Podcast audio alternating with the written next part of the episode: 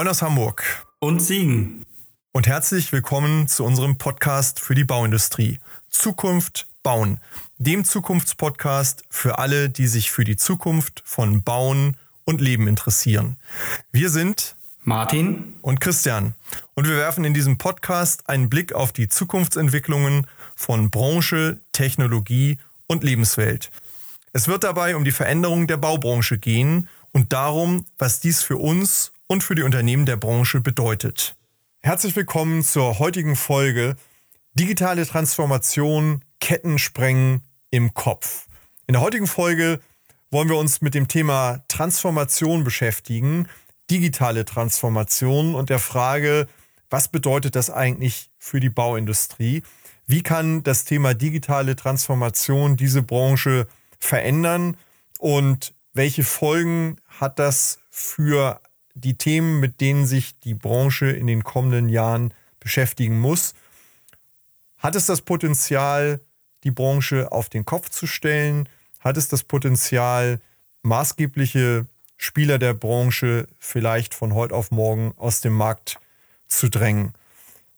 Martin, schön, dass wir heute wieder zu diesem Thema beieinander sind und uns darüber austauschen können was mit unserer so geliebten Branche der Bauindustrie wohl in den nächsten Jahren passieren wird. Wie sind wir eigentlich auf dieses Thema gekommen? Ja, ich glaube, wenn man sich auf die letzten Jahre und auch auf anderen Branchen mal den Blick wirft, dann ist der Gedanke ja gar nicht so weit weg, dass sowas auch für die Bauindustrie passiert. Also wenn man mal guckt, was so ein Tesla für die Automobilindustrie ist oder ein Airbnb für die Touristik oder Spotify, Apple Music für Plattenverläge, dann stellt man sich ja schon die Frage, passiert so eine disruptive Entwicklung, wo wirklich gestandene Unternehmen aus einer ähm, großen Branche auf einmal von Disruptoren nahezu komplett verdrängt werden? Da stellt sich ja schon die Frage, gibt es so Potenziale auch für uns in der Bauindustrie oder sind wir da vollkommen immun gegen? Und das war ja, glaube ich, so der Ansatzpunkt, dass man sowas gesehen hat und gedacht hat, hm, was könnte da auf die Bauindustrie zukommen? Also wir haben uns ja schon mal beschäftigt auch mit dem Thema BIM und ähm, rutschen natürlich immer auch wieder ins, ins Digitale hinein. Das zieht sich durch, durch unser aller Leben durch. Wenn man so das Wort äh, Disruption hört, da hast du jetzt einige, ja, in der Tat gute Beispiele genannt, die, die glaube ich, jeder auch vor Augen hat. Mein Eindruck äh, in der Bauindustrie ist in Teilen schon, dass man glaubt, gegen das eine oder andere immun zu sein und einfach zu sagen, wir sind da anders. Und das birgt die Gefahr, dass man sich so eher in der Zuschauerperspektive sieht und das beobachtet und vielleicht zu wenig daran denkt, was hat das mit mir zu tun und was bedeutet das für mein Unternehmen. Wenn wir uns mal äh, vor Augen halten, dass, dass diese Branche, die ja in, in, in Deutschland im Bauhauptgewerbe um die 135 Milliarden Euro bewegt, gerade mal in etwa ein Prozent ihres Umsatzes für Innovation ausgibt, dann drückt das natürlich schon aus, welchen Stellenwert dieses Denken in Veränderung hat und wie fest die Ketten im Kopf möglicherweise in der Branche tatsächlich auch sind. Ja, ich glaube, es ist auch unabhängig davon, wie viel Geld wir für FE ausgeben in der Bauindustrie, auch eine andere Art der Herangehensweise an Forschung und Entwicklung. Ähm, ich glaube, die Herangehensweise ist relativ äh, risikoscheu. Ähm, sie ist so, dass wir sagen, wir probieren was Neues, wir verbessern vielleicht den Beton nochmal um zwei Prozent, wir verbessern den Asphalt ein bisschen, wir der, der Radlader fährt auf einmal ein bisschen besser, aber dass wir sagen, wir wollen jetzt hier diese, diese ganz großen Würfe mit FE erreichen, ist häufig, glaube ich, gar nicht der Anspruch, sondern eher der, der kleinen Schritte. Und das ist, glaube ich, eine andere Herangehensweise bei diesen Disruptoren, die da vielleicht an die Tür klopfen könnten. Wir brauchen also im, im Kopf mehr Revolution statt Evolution, wenn ich das mal so ähm, zusammenfasse. Und ähm, ich glaube, da, da sind dann Unternehmen natürlich, wie wir es auch in den Beispielen gesehen haben, die aus anderen Branchen kommen und ihr Know-how und ihr Wissen aus anderen Branchen anwenden auf eine Branche mit großem Potenzial eine große Gefahr. Ja, also ich sehe hier schon und, und kenne es auch aus Gesprächen mit äh, Unternehmen aus Amerika, die dort eben anders denken und anders herangehen und einfach sagen, wie können wir eine Branche, die sehr viel Kapital bewegt, vielleicht dadurch verändern, indem wir das, was wir können in der Logistik, in der Technisierung, in der Software für uns besser nutzbar machen und denken eben nicht in der Verbesserung von Beton oder Asphalt. Äh, der deutsche Automobilingenieur hat eben die Kutsche immer ein bisschen besser gemacht und verbessert heute eben den Verbrennungsmotor immer ein bisschen weiter. Und dann kommt, äh, wie schon im Beispiel Tesla genannt, jemand um die Ecke, der sagt, ich stelle einfach meinen Computer auf vier Räder und äh, betrachte das Thema aus einer ganz anderen Blickweise und nicht aus der Ingenieursicht des Verbrennungsmotorexperten. Was könnte das in der Bauindustrie sein und was könnte da auf uns zukommen? Also ich stelle mir mal gerade vor, wenn man sagt, die setzen den Computer auf vier Räder und bauen dann jetzt zufällig ein Auto um den Computer, dann sehe ich natürlich die Möglichkeit, dass sich die, die großen Player, zum Beispiel aus Kalifornien, ohne jetzt alle Namen nennen zu wollen, vielleicht mal überlegen, hm, fahre ich nur mit den äh, Fahrzeugen eines Logistikanbieters meine Pakete an über Straßen, mit denen ich nichts zu tun habe, von denen ich nichts weiß, oder kommt dann irgendwann mal Ideen im Silicon Valley auf, oh, vielleicht bin ich auch derjenige, der die Straßen mitbaut, weil ich da Sensoren reinpacke, äh, Daten rausgewinne, um vielleicht zu wissen, welche Autos fahren von wo nach wo, ähm, um vielleicht zu wissen, wo kann ich einen Shop aufbauen oder ähnliches. Also ich glaube, diese andere Herangehensweise, dass man Bauwerke nicht nur als Bauwerke für sich sieht, sondern vielleicht auch als Datenlieferanten, könnte die ganz großen Spieler da auf den Plan heben. Oder aber halt diejenigen, die einfach sagen, wir kommen wirklich, wie du gesagt hast, aus der Logistik. Ähm, wir haben es ideal hinbekommen, ähm, Konsumgüter von A nach B in einer idealen Zeit zu äh, bringen mit einem idealen Prozessablauf und die sich dann denken, naja gut, ob ich jetzt Beton oder eine Musikanlage durch die Gegend fahre oder ein Fernseher, ist für die vom Gedanken her, für uns Ingenieure klingt das ganz furchtbar, erstmal das Gleiche. Auch die denken vielleicht ganz anders und auch die könnten diejenigen sein, die auf die Bauindustrie dann einprasseln werden. Heißt, ja, äh, wie, wie, wie kann man es eigentlich schaffen, so zu denken? Ja, wir, wir, es ist ja nicht damit getan, dass ich mich auf einen Stein setze, aufs Meer schaue und sage, ich denke jetzt anders, sondern ähm, wenn wir mal die Branche anschauen, die ja äh, so ist, wie sie ist, was braucht es, um die verkrusteten Strukturen an der Stelle aufzubrechen? Dieses Denken in, in Daten, dieses Denken in Datenströmen und Prozessen, dieses Denken in der anderweitigen Verwendung dieser Daten ähm, ist ja für die Branche möglicherweise wirklich neu. Wir finden ähm, zum Beispiel bei den großen Automobilherstellern momentan Bestrebungen, ganze Städte und ganze Wohnviertel zu bauen, über das Thema Mobilität sich zu erschließen, wofür bestimmte Kompetenzen eben in einem Automobilkonzern vorhanden sind, aber damit eben einzudringen auch in die eigentliche Domäne der Bauindustrie und zu sagen, wir bauen hier ein Stadtviertel, das wir mit Sensorik versehen, indem wir Mobilität und Logistik anbieten, kommen aber gar nicht aus dem Baubereich, sondern holen uns Dienstleister aus dem Baubereich hinzu, um unser Projekt zu realisieren. Wo ist dieses Denken in der Branche selbst? Oder haben wir da wirklich vor uns möglicherweise genau diesen Effekt, dass der Branchenexperte rechts und links aus dem toten Winkel überholt wird von denen, die er gar nicht erwartet?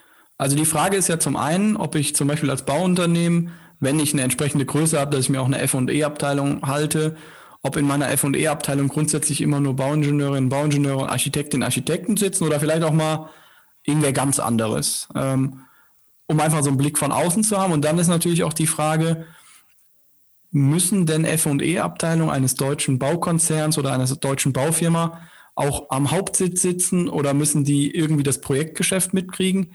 Ich glaube, ja, die sollten zum Teil das Projektgeschäft mitkriegen, worum es geht. Ich sag mal, ich will jetzt nicht das Wort Praktikum nennen, aber zumindest wissen, worum es geht im Bauen. Und dann wäre ja die Frage, also ich weiß, es gibt ja ein deutsches Bauunternehmen, die haben das, glaube ich, in der Art jetzt mal äh, angedacht oder haben es auch umgesetzt. Vielleicht auch einfach mal ein bisschen Geld in die Hand zu nehmen, zu sagen, wir schicken jetzt ein paar kluge, clevere Köpfe von uns, zum Beispiel in Silicon Valley oder einfach nur in einen Ort, der vielleicht freies Denken da ermöglicht, dass man sich Inspirationen holt und sagt, und dann kommt ihr mal nach einer gewissen Zeit wieder und dann sagt ihr, was ihr für Ideen für uns habt. Und wenn von zehn Ideen vielleicht eine umsetzbar ist, und nicht nur der kleine Schritt ist, sondern vielleicht ein größerer, dann könnte das eine Herangehensweise sein. Ich glaube, wir müssen hier auch von, von anderen Branchen lernen. Ich glaube, wir brauchen in der heutigen Zeit auch hier das Denken in mehreren Geschwindigkeiten. Wir brauchen sicherlich auf der einen Seite Prozesssicherheit und natürlich Qualität in dem, was wir tun. Also wir können nicht überall experimentieren und wir können nicht, wie es in manchen Branchen üblich ist, mit dem Minimum Viable Product auf den Markt gehen, wenn es irgendwo um große Gebäudekomplexe geht, wo am Ende auch die Sicherheit von, von Mensch und Umwelt äh, betroffen ist.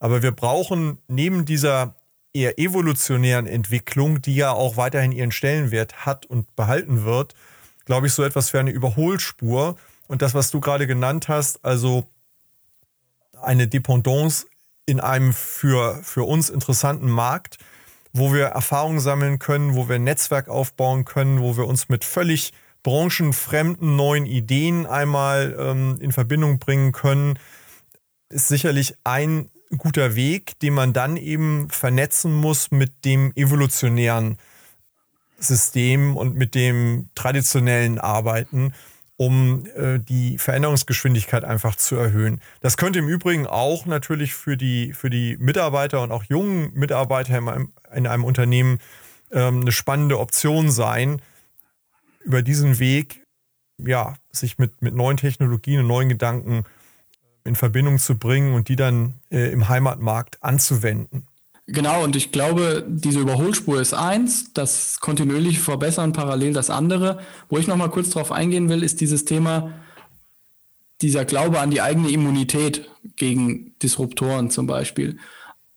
Klar haben wir eine sehr, sehr hohe Qualifikation im bautechnischen Bereich. Also gerade auch hier in der nationalen Bauindustrie ist eine sehr, sehr hohe Qualität auch an Ingenieurinnen und Ingenieuren, Vorarbeitern und auch gewerblichem Personal vorhanden. Was man aber überlegen muss, wenn man auch wieder da einen Vergleich ziehen will zu anderen Branchen, die Artikel der einzelnen äh, Journalisten in den Fachzeitschriften, in den Zeitungen sind ja weiterhin qualitativ hochwertig und niemand bei einem der sozialen Medien schreibt den Artikel selbst. Aber die Fachzeitschriften und die Verläge sind in der Nahrungskette potenziell eins einfach nur runtergerutscht, weil jetzt über eine Plattform die Artikel gelesen werden. Und das ist potenziell das, was auch in der Bauindustrie passieren kann. Also Fachwissen schützt nicht davor, dass sich einer mit einem Distributionsnetzwerk wie einer Plattform einfach über einen schiebt und sagt, ich bin jetzt aber derjenige, der mit dem Kunden kommuniziert und du bist dann in der Nahrungskette eins weiter unten und führst dann für mich die handwerkliche Tätigkeit aus. Da muss man auch aufpassen, dass man da nicht blind wird aufgrund der eigenen Kompetenz. Wir, wir sehen es ja in verschiedenen Märkten und ich glaube eben auch, wir dürfen uns nicht unbetroffen fühlen von diesen Dingen. Und ähm, too big to fail ist ja so ein schöner Satz. Ähm, Jeff Bezos hat gerade ähm, vor geraumer Zeit seine Aktionäre dadurch geschockt, dass er gesagt hat, Amazon wird irgendwann bankrott gehen und wird irgendwann vom Markt verschwinden, weil im Durchschnitt alle großen Unternehmen nach circa 30 Jahren ähm, vom Markt verschwinden. Amazon ist jetzt etwas über 20 Jahre alt und ähm, ich glaube, da äh, hat er seinen Mitarbeitern und auch Aktionären ein bisschen Angst gemacht. Er meint damit aber eben, äh, man darf nicht aufhören, trotz der Größe und trotz der Fachkenntnis und trotz der Sicherheit, die man möglicherweise in seinem Markt hat, immer wieder sich neu zu erfinden und äh, eigentlich immer wieder sich selbst auch zu schlagen, bevor der Wettbewerb einschlägt oder irgendein anderer einen schlägt. Und ich glaube, diese Fähigkeit, die braucht natürlich gerade eine Branche wie die Bauindustrie verstärkt, weil die Welt in vielen Bereichen eben sehr viel schneller geworden ist und diese Branche an sich eben, da sie keine Konsumgüter, sondern langfristige Investitionsgüter produziert, ohnehin in einer etwas anderen Geschwindigkeit unterwegs ist. Das heißt aber, man muss eben äh, in die Köpfe der Leute, und ähm, das war ja auch unser, unser Ausgangspunkt, hineinbekommen, dass man äh, offen sein muss und äh, es für möglich halten muss, dass man äh, überholt wird und dass sich die Dinge verändern. Wir sehen bei Unternehmen wie, wie in den USA auch Catera hm, zum Beispiel, dass die Frage der, der seriellen Fertigung, der Vorfertigung ähm, mal ganz neu gedacht wird. Das ist ein Unternehmen, das ist als Startup entstanden von Leuten, die mit der Bauindustrie gar nichts zu tun haben und die eben auch einfach einen frischen, freien Blick auf äh, die Branche und den Markt geworfen haben und gesagt haben, es gibt Millionen von Eigenheimen hier in den USA, die alle in Einzelfertigung gefertigt werden. Warum können wir das nicht irgendwie anders, schneller und besser machen und ihr Wissen aus ihrer Branche auf das Thema angewendet haben? Äh, mein Eindruck ist hier in Deutschland, ähm, wenn man das zur Sprache bringt, wird man manchmal verständnislos angeschaut und die Leute sagen einem, naja, Fertigteilwerke und äh, Vorproduktion, das ist alles so eine Sache, das kann funktionieren, wenn dann, also da gibt es immer ganz viele Einschränkungen. Wie siehst du das? Also die Fertighaushersteller hier in Deutschland machen es ja vor, dass es geht. Catera treibt das Ganze ja noch ein bisschen auf die Spitze mit Methoden, digitalen Tools, Optimierung, Logistikoptimierung, äh, letztendlich einfach nur noch weiter gedacht und noch mehr Richtung ähm, Modellbaukasten. Also ich weiß noch ein Gespräch aus meiner Zeit in der Bauindustrie, dass da äh, eine Führungskraft die Vision von BIM hatte. Jetzt sind wir wieder fast bei dem Thema der letzten Folge. Ich wünsche mir für BIM, dass ich beim Auftraggeber sitze und er sagt, ich möchte jetzt nicht mehr dieses Pflaster, sondern dieses oder ich möchte jetzt Mauerwerk statt Betonwand und ich ändere das in meiner Software, in meinem Modell und in der Kalkulation und kann binnen kürzester Zeit dem Auftraggeber sagen, und das hat die und die Auswirkungen auf die Kosten. Auch hier wieder der Vergleich zum Modellkonfigurator beim Autokauf. Und genau das ist was, diese Vision, die bei uns noch relativ weit weg erscheint, aktuell, ja, die versucht man da mit der Vision einfach umzusetzen und sagen, wir machen einen relativ einfachen Modellbaukasten und man kann sich sein Haus wie in einem einfach ein Computerspiel zusammenklicken. Auch das wieder für den Ingenieur streiben sich da erstmal die Nackenhaare hoch, weil da ja so ganz viele Details und Aber dranhängen. Aber die machen einfach erstmal. Und ich glaube, das ist ein ganz wichtiger Punkt. Wir müssen bei Innovation, bei Forschung, bei neuen Ideen auch den Mut haben äh, zu Fehlschlägen. Also von zehn Dingen, die man angeht, werden mindestens neun schiefgehen, wenn man den Anspruch hat, auch was zu finden, was einen richtig weit nach vorne bringt. Also da muss man den Mut auch haben, dass mal was daneben gehen wird. Ich glaube, wenn man da eins und eins zusammenzieht und äh, sagt, der, der Markt ist gewaltig groß in Europa, der Innovationsgrad ist relativ gering, dann ist das im Grunde genommen genau die Kombination, die Spieler einlädt, disruptiv in diesen Markt hineinzugehen. Und ich glaube, wir sehen es in, in, in kleinen Maßstäben, in, in Logistikbereichen, da werden wir auch hier im Podcast den einen oder anderen Gast sicherlich noch haben.